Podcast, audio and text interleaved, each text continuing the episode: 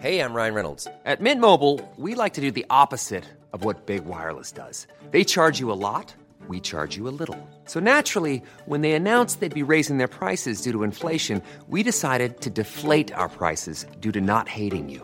That's right. We're cutting the price of Mint Unlimited from $30 a month to just $15 a month. Give it a try at mintmobile.com slash switch. $45 upfront for three months plus taxes and fees. Promo rate for new customers for limited time. Unlimited more than 40 gigabytes per month. Slows. Full terms at mintmobile.com.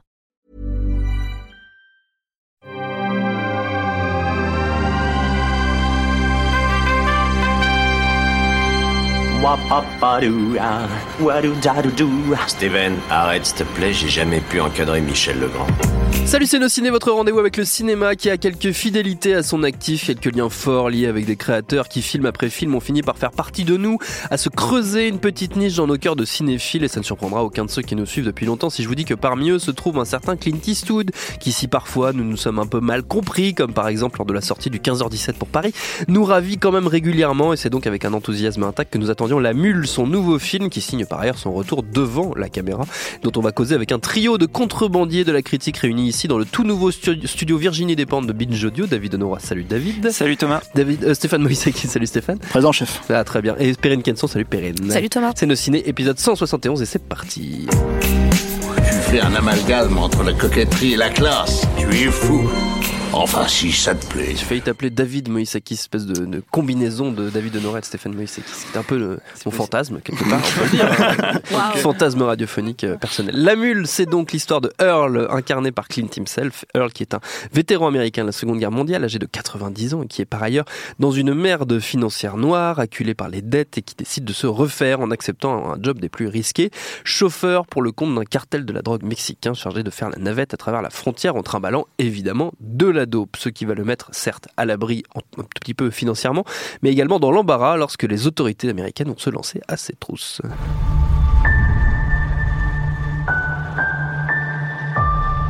Family's the most important thing. Don't do what I did. I put work in front of family. I thought it was more important to be somebody out there than the damn failure I was in my own home. This is the last one. For what it's worth, I'm sorry for everything.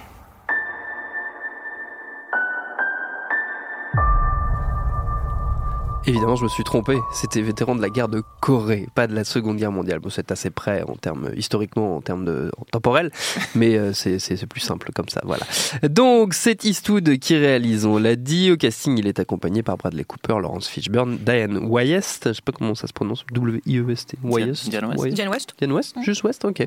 Ou encore Michael Peña. À votre avis sur cette mule, les amis? Donc Julien Dupuis n'est pas là, donc il pourra pas prendre la parole en premier. Je suis un peu décontenancé. Ce sera donc David Honora qui va se Yeah. lancer. J'allais compléter au, au- au casting, il y a aussi sa fille hein, qui, Tout à fait, il y a sa fille qui, qui apparaît à l'écran, ouais, qui, joue, euh, qui joue sa propre fille. Oui. C'est euh, très méta. c'est très méta. Bah, de toute façon, c'est un, un film. euh, euh, alors, c'est intéressant. C'est du coup son, son retour, comme tu le disais, devant la caméra, Oui. un certain nombre d'années après. Enfin, en tout cas, c'est son retour devant sa caméra. Devant sa propre caméra, oui, après, ça que après je Gran sous-entendais. Torino, sachant Voilà. qu'il avait entre-temps euh, joué un- dans, un, dans un film de, de baseball euh, s'appelle Seconde Chance, nou, une nouvelle, chance. Une nouvelle chance. oui. Euh, voilà, qui n'était pas forcément euh, pas ouf. inoubliable C'était pas comme, ouf. comme film. Et, euh, et ce qui est marrant, c'est que euh, il y a des, il y a quand même des liens justement avec Gran Torino, à la fois parce que c'est le même scénariste, un mec qui a pas fait grand chose entre temps d'ailleurs, et euh, et puis que même le, le personnage. Euh, ouais, le, le, personnage de Clint Eastwood dans les dans les deux pour- pourrait être euh, assez semblable. Enfin, ça, serait pas complètement aberrant que ce soit une prolongation du, du, même gars. euh, en tout cas, dans, dans, dans cette vision du, du, du vieil américain avec un peu irascible et, et, et qui par d'autre côté, s'en s'en bat complètement les couilles de, de pas mal de, de pas mal de choses. Euh, c'est un film euh, qui, euh, on en parlait avec Yannick, on était ensemble à la projection avec Yannick Dahan, qui est très différent de sa bande-annonce. Et en fait, euh, le, je trouve que la bande-annonce vend un film assez sombre. euh, On s'attend à un truc un peu dark euh, Ouais, euh, un sur peu le crépusculaire. euh, le, le, le, le vieux C'est c'est lié sans doute à l'âge d'Eastwood et au fait qu'on a toujours que ça va euh, être son dernier et vraiment, c'est pas du tout le mood du film, qui est un, qui est, qui est un film avec un ton plutôt léger, euh, assez marrant. Enfin, on, on, on rigole pas mal, notamment sur le fait que, euh, ben, c'est, il joue donc le, le, le, le personnage d'un, d'un, d'un, d'un retraité un peu par la force des choses. Qui a- c'est un, un jardinier qui a un business de, de plantes délicates, de Il est horticulteur, Ouais, dire, voilà, un ouais. horticulteur un peu de, d'élite qui fait des concours de, de, de, De fleurs. de fleurs. Et je, non, je cherche le nom de la fleur et Un c'est lys. euh, C'est un lys, lys, des je lys, ouais. Les lilies machin. Et euh, et, euh, et du coup, euh, qui parce qu'il a des problèmes d'argent et parce que il essaye, il est un peu en compétition dans sa famille avec avec son ex-femme et sa, sa fille qui lui en veulent beaucoup, notamment de pas être venu au mariage de sa fille. Il essaye de, de racheter un peu le, le, le cœur de sa petite fille. Et, euh, et il va trouver un moyen euh, simple de se faire de l'argent, c'est de faire passer de la drogue, euh, euh, parce que euh, justement en tant que retraité euh, qui, qui conduit sans, sans faire aucune infraction, ben, personne personne se soucie de lui et, et, et en gros il, il arrive à traverser les États sans, sans encombre. Et ce qui est assez marrant, c'est que du coup il, il surjoue le, le, le personnage. qui, qui, qui correspond, je pense, à, à une, enfin, à une sorte d'idéal de, de l'américain vu par Clint Eastwood, euh, qui est euh, en gros le- le- le- le- l'américain qui, qui, qui, à qui, enfin, qu'il faut pas faire chier. C'est-à-dire que c'est- le- le- l'idéal politique de, de d'Eastwood est, euh, est, hum, comment dire fondé sur sur cette volonté de de, de, enfin, de se débarrasser un maximum de, de, de l'État et, et, de, et de se faire dicter le, le politiquement correct par euh, aucune instance que ce soit. Et, euh, et c'est vraiment libertarien, comme voilà, un libertarien euh, total. Au sens américain, euh, pur et dur du terme. et qui là est, est, euh, hyper décomplexé. C'est-à-dire qu'il y a, il y a c'est par petites touches, mais il y a euh, une scène, un moment où il, où il trouve sur des sur un parking un groupe de, de motardes lesbiennes et et en fait juste cette séquence donne juste l'occasion, il les regarde. Et, et au début, il dit ah, Vous avez besoin d'un coup de main, bonhomme Il croit que c'est Ouais. des mecs au début. Et puis elles disent Non, mais en fait, on est des femmes. Et il les regarde, il fait Ah ouais, Ok. Et puis bonne journée. Et en fait, t'as des, t'as des séquences comme ça qui sont. euh, tu sens que.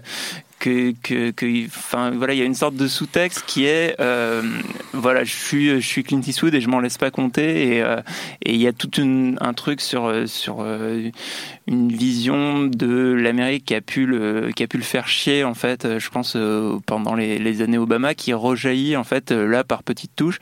Ce qui enfin moi en tant que spectateur finalement je prends pas trop au sérieux. Enfin je, je trouve que c'est plus euh, l'occasion de euh, comment dire c'est moins un statement politique que des, des, des sortes de boutades. Et euh, et donc, euh, et donc c'est assez intéressant en fait de voir, euh, de, de, de voir un, un film qui est, euh, qui est justement pas dans, dans une, dans la tradition cré- crépusculaire et humaniste des euh, Mystic River, Million Dollar Baby, enfin Ouais. ces derniers euh, grands films salués par la critique, mais qui est plus dans un, dans une forme de détachement qui malgré tout euh, repose sur euh, sur des qualités euh, dramatiques et narratives extrêmement efficaces. Et c'est ça qui, qui fait que le, le film euh, euh, tient un peu tous les, les chocs même par rapport à son précédent qui là avait des problèmes de ce côté-là. C'est que il y a une sorte de, de ligne claire narrative qui fait qu'on est tout de suite emporté par le personnage, qu'on est emporté par tout ce qui lui arrive, et, euh, et que, enfin voilà, c'est ça, ça- à la fois c'est une illustration parfaite de, euh, je pense, du point de vue de la sensibilité de Clint Eastwood sur le monde d'aujourd'hui, et en même temps, euh, ben, un film extrêmement captivant. Perrine? Oui, je, rebondis sur le côté euh, portrait un petit peu d'Eastwood aussi, c'est-à-dire que clairement Eastwood, il y avait eu des, des, des articles, des choses comme ça, où il avait dit que tout le monde c'était un petit peu des snowflakes et qu'il en avait ras-le-bol, etc. Euh, Pussy Generation. des Pussy Generation, Pussy voilà. Generation. Il avait dit ça et ça lui avait été assez fortement reproché. Et, et je trouve qu'en fait, il est, il est assez drôle par rapport à ça dans le film. C'est que clairement, il est en train de vous dire Ouais, bah ouais, bah je suis comme ça, je pense comme ça. Et Puis alors alors, en vrai, je vous emmerde un petit peu.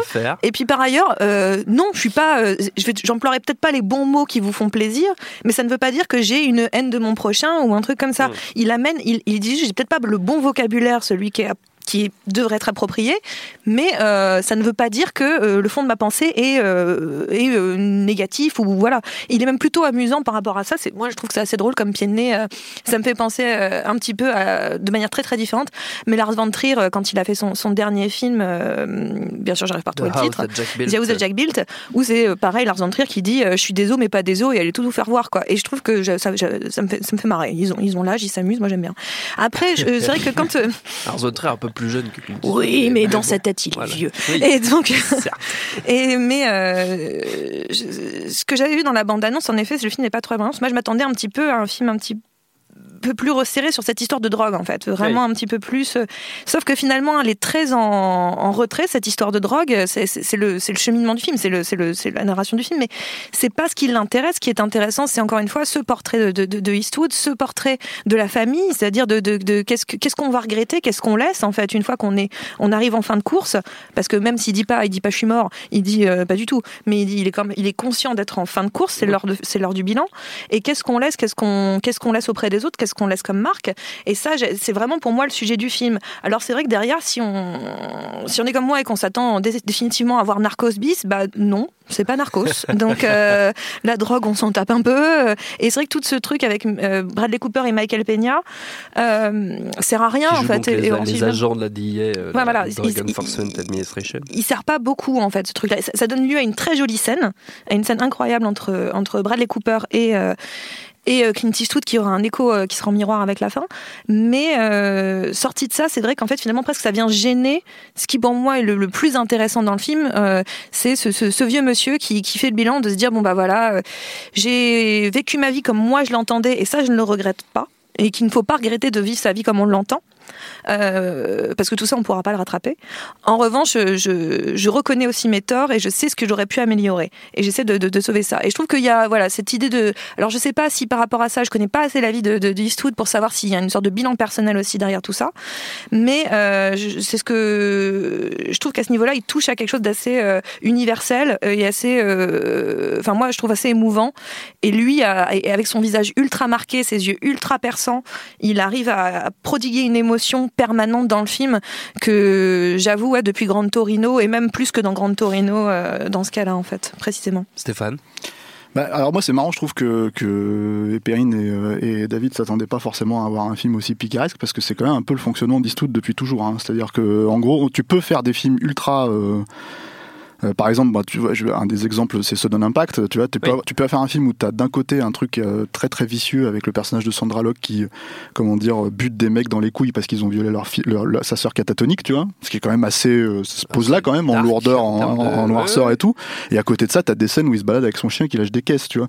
Donc ça, c'est Eastwood euh, tout craché, quoi. C'est-à-dire que le côté un peu picaresque, le côté un peu je prends la vie euh, euh, et je la jacte dans, dans, dans mes récits, euh, c'est là. Donc moi, ça m'a pas plus surpris que ça, en fait, euh, sur The Mule, même si c'est vrai que la bande-annonce vendait quelque chose de peut-être d'un poil plus cré- crépusculaire, mais l'aspect crépusculaire est quand même un peu dans le film et, et je trouve par rapport à- notamment en fait à la façon dont, dont je pense que le problème d'Eastwood, enfin le problème le, le truc avec Eastwood, c'est qu'en général, quand tu lui poses la question pourquoi vous avez voulu raconter telle ou telle histoire, sa première réponse, bah, c'était une bonne histoire.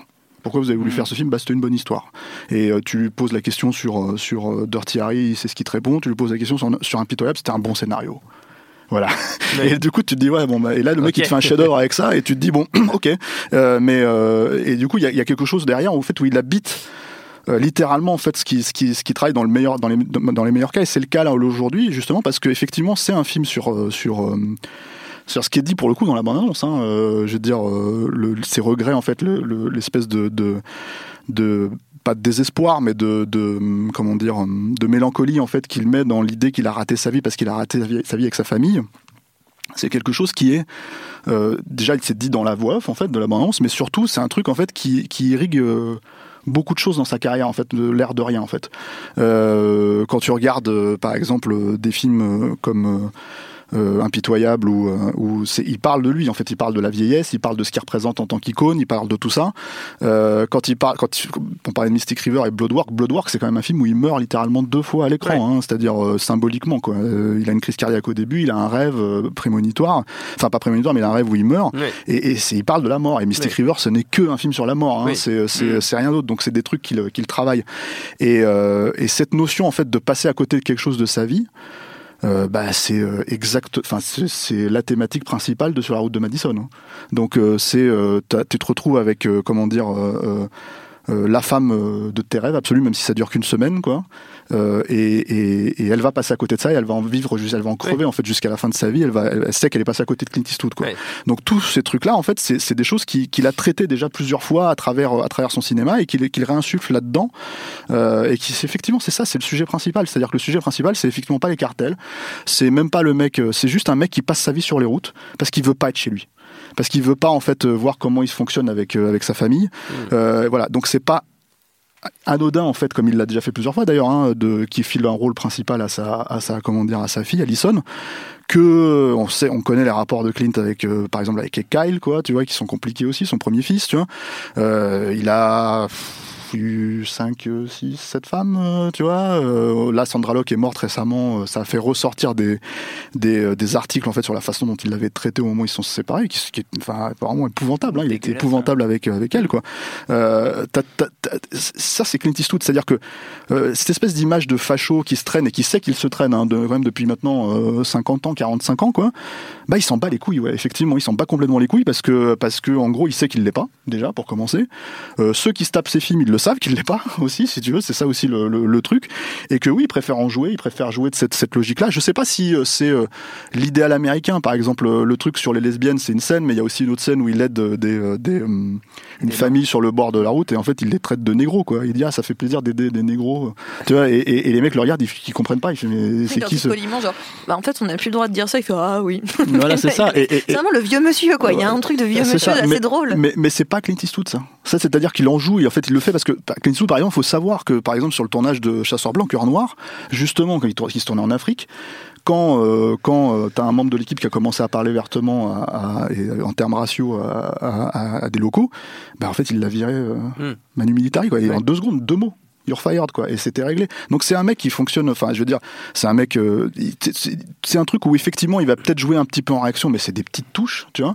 Euh, comme il l'a fait dans Grand Torino, où là il poussait le personnage jusqu'au bout, mais en fait dans Grand Torino il le faisait aussi parce qu'il poussait encore une fois la logique que- les gens lui accordaient, c'est-à-dire que l'inspecteur Harry c'est un facho, donc en fait euh, techniquement il joue un facho, on va dire entre guillemets dans, dans, dans, dans Grand Torino et qui ne se rejette pas d'ailleurs, enfin qui ne qui se remet en cause si tu veux vis-à-vis de la famille euh, qui va qui va apprendre à connaître, apprendre à connaître, mais ouais. jamais vis-à-vis de ses, croi- de ses propres croyances. Ouais. En fait, c'est ça aussi qui est très très fort avec Eastwood, c'est que cette espèce de logique individualiste.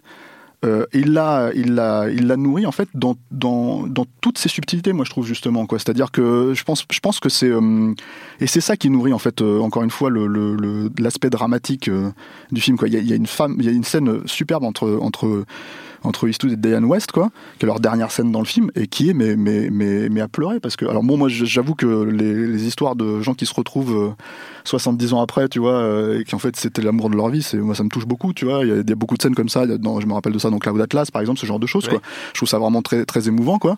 Mais euh, mais, euh, mais là c'est incarné en fait si tu veux. Tu sens que tu sens que c'est limite il parle à sa première femme en fait euh, presque tu vois je veux dire euh, et euh, et euh, et il le sait, il sait que ce- cette espèce de, de personnage un peu, parce qu'on parle du côté un peu euh, réac, euh, voilà, mais il y a aussi ce côté où il va aux putes, euh, enfin tu sais, où, il, où il drague les gonzesses, etc. etc. Et ça, c'est Clint Eastwood aussi. C'est-à-dire qu'en gros, si tu veux, il est- c'est un- déjà c'est un rôle qu'il a souvent joué, euh, jusqu'au point de la caricature. Moi, je me souviens dans Jugé coupable, euh, où il faisait un peu le vieux beau avec les nanas, on lui dit, ah ouais, mec, elles ont 30 ans de moins que toi. euh, c'est chaud quand même, tu vois. C'est ça c'est- ça un peu. Bah, c'est c'est surtout que t'as envie, t'as envie de lui dire, ouais, ok, t'es Clint Eastwood, donc certes, tu vois. Je veux dire, t'es- elles ont t'es- 60 ans de moins que lui. T'es- t'es- non, non, non, là c'est des nanas qui ont 40 ans, mais le truc c'est que c'est bah c'était ça en l'occurrence dans là- coupable, mais oui, mais pas là. Mais le truc c'est qu'il y a, il y a- y a ce, voilà il y a ce, ce comment dire euh, il y a tout ce truc où euh, voilà il comment dire euh, il sait il sait qui il est ça c'est Mm. une évidence et c'est ce qu'il injecte en fait dans le film En- encore une fois la relation avec Alison Eastwood euh, enfin sur le papier quand tu regardes les scènes ça, ça, ça tient sur rien hein.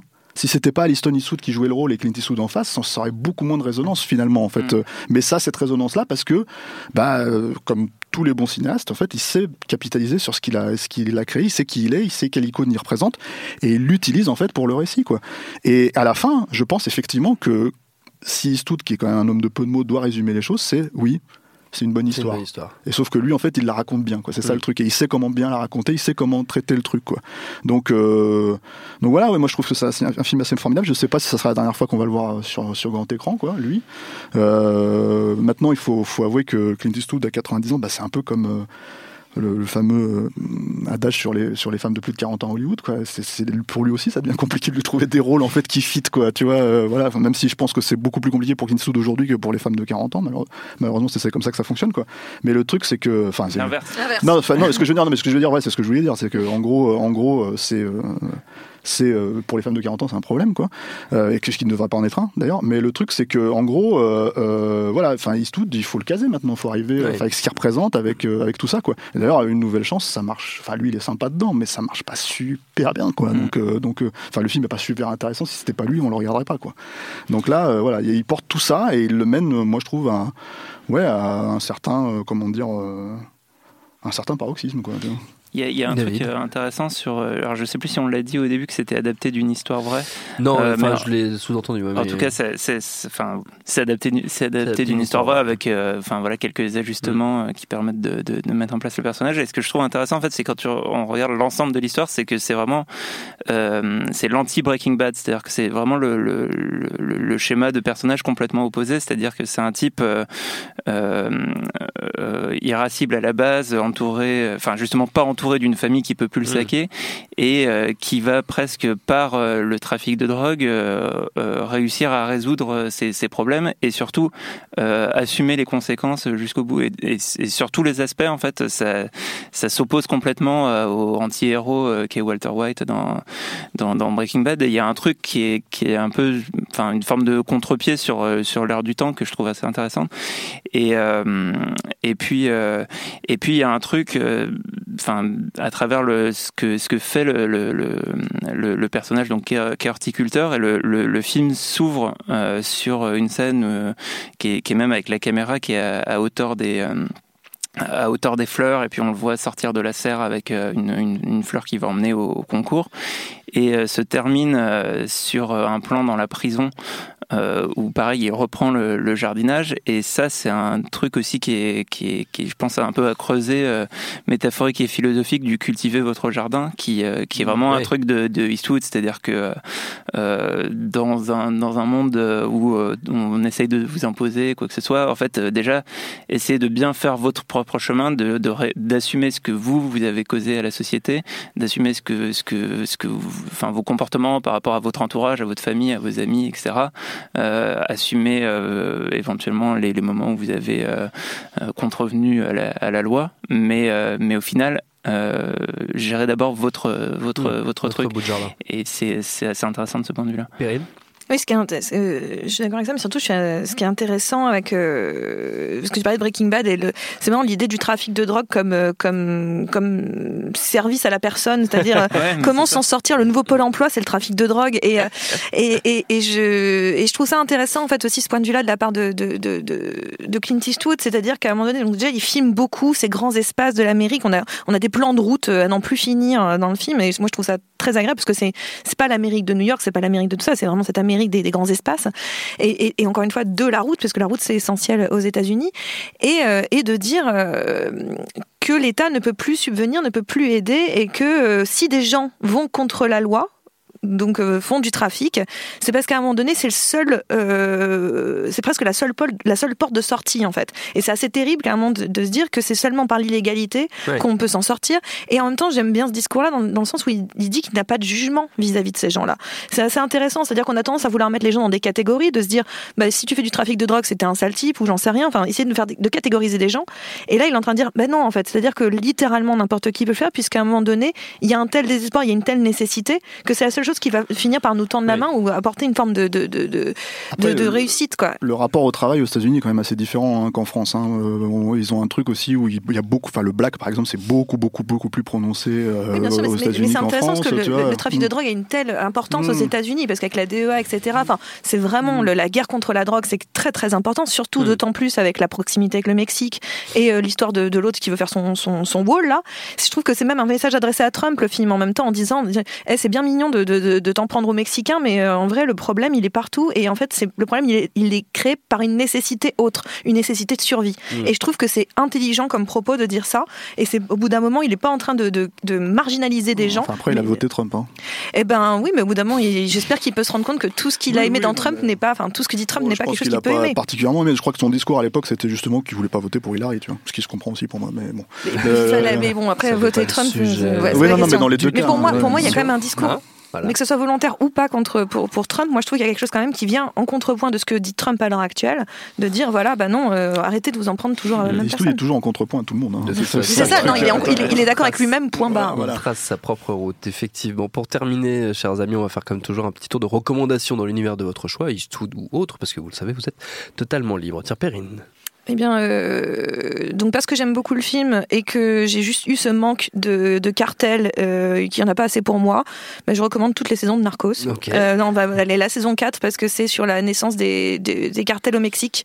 Donc euh, voilà, ça, ça va bien avec le, le, le film si vous êtes en manque de, de trafic de drogue, de, drogue, de, de, de cartel et, et, et de cocaïne. Très bien. David?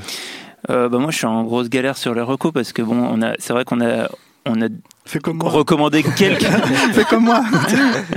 J'allais dire, on a recommandé quelques films de Clint Eastwood, euh, je crois Au depuis cours le de début l'année l'émission. dernière, ouais, à peu Notamment près, par ouais. un cer- certain Stéphane Moïsakis qu'on a recommandé comme ça qu'on 75. l'appelle, ouais. Euh, donc euh, bon, je vais pas recommander un Clint Eastwood. euh, euh, du Après, coup, Clint a fait des centaines de films. pas y non, aller. donc, du coup, je suis parti sur des, des réflexions euh, euh, bah, de, de, de trucs que j'ai vus euh, récemment et en fait, j'ai pas vu grand chose que, que j'ai beaucoup aimé et donc Super. je, je, je vais recommander euh, en fait les deux ou trois premiers, des deux premiers épisodes d'une série que je conseille d'arrêter en- ensuite. Euh, c'est euh, Killing Eve. Euh, c'est, Ouais. euh, je sais pas si elle a été déjà recommandée dans, dans, dans nos ciné. C'est une série. euh, Je c'est me une, souviens pas. non, c'est une pas. série anglaise avec Sandra Oh qui euh, Phoebe Waller-Bridge. est, est- alors, créée par euh, Phoebe Waller-Bridge qui est connue pour comment ça s'appelait ça Fleabag. pour. Fleabag, une- qui pour le coup est une, une très bonne série. Et, euh, et en fait, euh, et en fait, j'étais hyper emballé par les deux premiers épisodes qui euh, en fait p- posent le euh, une sorte de track. Donc en fait, Sandra Oh qui bosse pour les services secrets euh, britanniques, euh, qui est à la recherche euh, d'une tueuse en série euh, hyper euh, hyper pro et et euh, enfin qu'on suit dans d'autres scènes et qui a, qui a l'air un peu d'avoir un grain. Enfin euh, l'actrice Ouais. par ailleurs euh, dont j'ai oublié le nom est, est super. Et euh, elle a un nom bizarre. Je, Je enfin me souviens plus de son nom. Et euh, et en fait euh, progressivement. Donc c'est une série assez courte les séries britanniques. Souvent c'est euh, là je crois que c'est 8 épisodes. Euh, le, le, le, le problème c'est qu'en fait au-delà de ce point de départ euh, qui est hyper euh, sexy sur le papier de cette track euh, euh, d'une tueuse et, de, et du côté pervers de la tueuse qui va aller euh, jusqu'à s'inviter euh, chez, chez celle qui est en train de la traquer, euh, bah, en fait ça tourne très vite un peu à vide. Euh, donc euh, la, la, la déception de la deuxième partie de saison était à la hauteur de, du, du potentiel que j'y voyais au début. Mais, euh, mais ça se regarde quand même les, les, les premiers Les épisodes. deux premiers épisodes. Voilà une, mais une reco un tout. peu pourrie. Voilà, Voilà. ouais, Bon, c'est une sinon, reco. il y a des films de Clint Eastwood. En demi-teinte, on va dire, oui, ça peut arriver. Bah oui, parce que, non, mais c'est ça, parce que qu'est-ce qu'on fait là? Alors bon, on, y- on, retourne, euh, c'est- ça veut dire quoi Qu'est-ce qu'on fait? Le truc, c'est que, est-ce qu'on va, on va recommander 15h17 pour Paris? Tu pourrais recommander Non. 10 15h17 pour Paris, par exemple Non, tu non, non. Toujours pas. Parce que j'ai cru comprendre qu'il y avait des petits malins qui avaient défoncé le film l'an dernier film. euh, chez nos ciné, ce qui est quand même malheureux quand même. Non, moi, je- moi je voulais parler d'un film dont on parle pas assez dans nos ciné, qui est euh, Anaconda, de Louis Loza, euh, dont il faudra à un moment donné euh, ramener la valeur. Alors tu sais que tu n'es pas sans savoir que John Voight joue un des méchants, enfin le méchant euh, principal à côté du serpent euh, Dans Anaconda. dans Anaconda. Tout à fait. Et, euh, et que en fait c'est un rôle qui a failli échoir à, enfin il a été proposé en tout cas à Tommy Lee Jones, à des mecs comme ça, etc. etc. Je suis très étonné qu'il l'ait pas proposé à Clint Eastwood. Ils l'ont sans doute proposé avec Ils l'ont sans doute proposé avec Clint Eastwood, d'où Marocco. Ouais. Tu vois, voilà, il y a Ah, toujours une ça, connexion. hein, toujours lien. everything is connected. tu vois, et euh, et, et d'ailleurs, je pense que John Voight lui-même joue une espèce de version dégénérée de Clint Eastwood. Oui, c'est possible, tu vois, à, à plisser des yeux, à, à ouvrir la bouche, à montrer ses gencives, à, à pointer des à être Quand il dit à ultra. l'Anaconda, euh, Command Point, Make My Day, ça, voilà, ça, Il- je clairement, sais pas si, je me rappelle plus il s'il dit ça, mais, ouais, voilà. mais euh, ah, de toute façon, il y, en a, il y en a tellement des scènes coupées dans le film, euh, ce qui justifiera toutes mes recos à venir pour les six mois qui viennent. Là. Je pourrais dire, ah, il y a cette scène coupée aussi, rappelez-vous, tu vois, euh, quand on parlera de, de, je sais pas moi, d'un clair de nid. Et, euh, et, euh, et voilà. Et donc, du coup, il y a cette espèce de, de, de sur-parodie de Clint Eastwood, en Mmh. fait, euh, j'ai envie de dire. Enfin, sur-parodie en même temps. D'un autre côté, il est assez impérial, euh, John Voight, dans le film. On en reparlera. Tout à fait. Une prochaine fois, je pense, tu vois, parce qu'il faut toujours parler d'Anaconda de. Louis C'est Loza, quoi. Oscar du vrai. meilleur film. euh, 1997. Exactement. Voilà. Formidable. Il Dans a gagné contre le patient anglais Dans ta tête et dans ton cœur. dans mon monde alternatif. dans le, le Mosekisverse, si ça existe. Notre temps est écoulé. Merci à tous les trois. Merci à Quentin, à la technique, à Juliette pour la préparation. Binge.audio pour toutes les infos utiles. On vous dit à très vite. Je préfère partir plutôt que d'entendre ça, plutôt que d'être sourd. Binge. When you make decisions for your company, you look for the no brainers. And if you have a lot of mailing to do, stamps.com is the ultimate no brainer. It streamlines your processes to make your business more efficient, which makes you less busy. Mail checks, invoices, legal documents, and everything you need to keep your business running with stamps.com. Seamlessly connect with every major marketplace and shopping cart. Schedule package pickups and see your cheapest and fastest shipping options from different carriers with rates up to 89% off USPS and UPS rates. And with the stamps.com mobile app, you can take care of mailing and shipping wherever you are. Make the same no-brainer decision as over 1 million other businesses with stamps.com. Sign up with code program for a 4-week trial plus free postage and a free digital scale. No long-term commitments or contracts. That's stamps.com. Code program.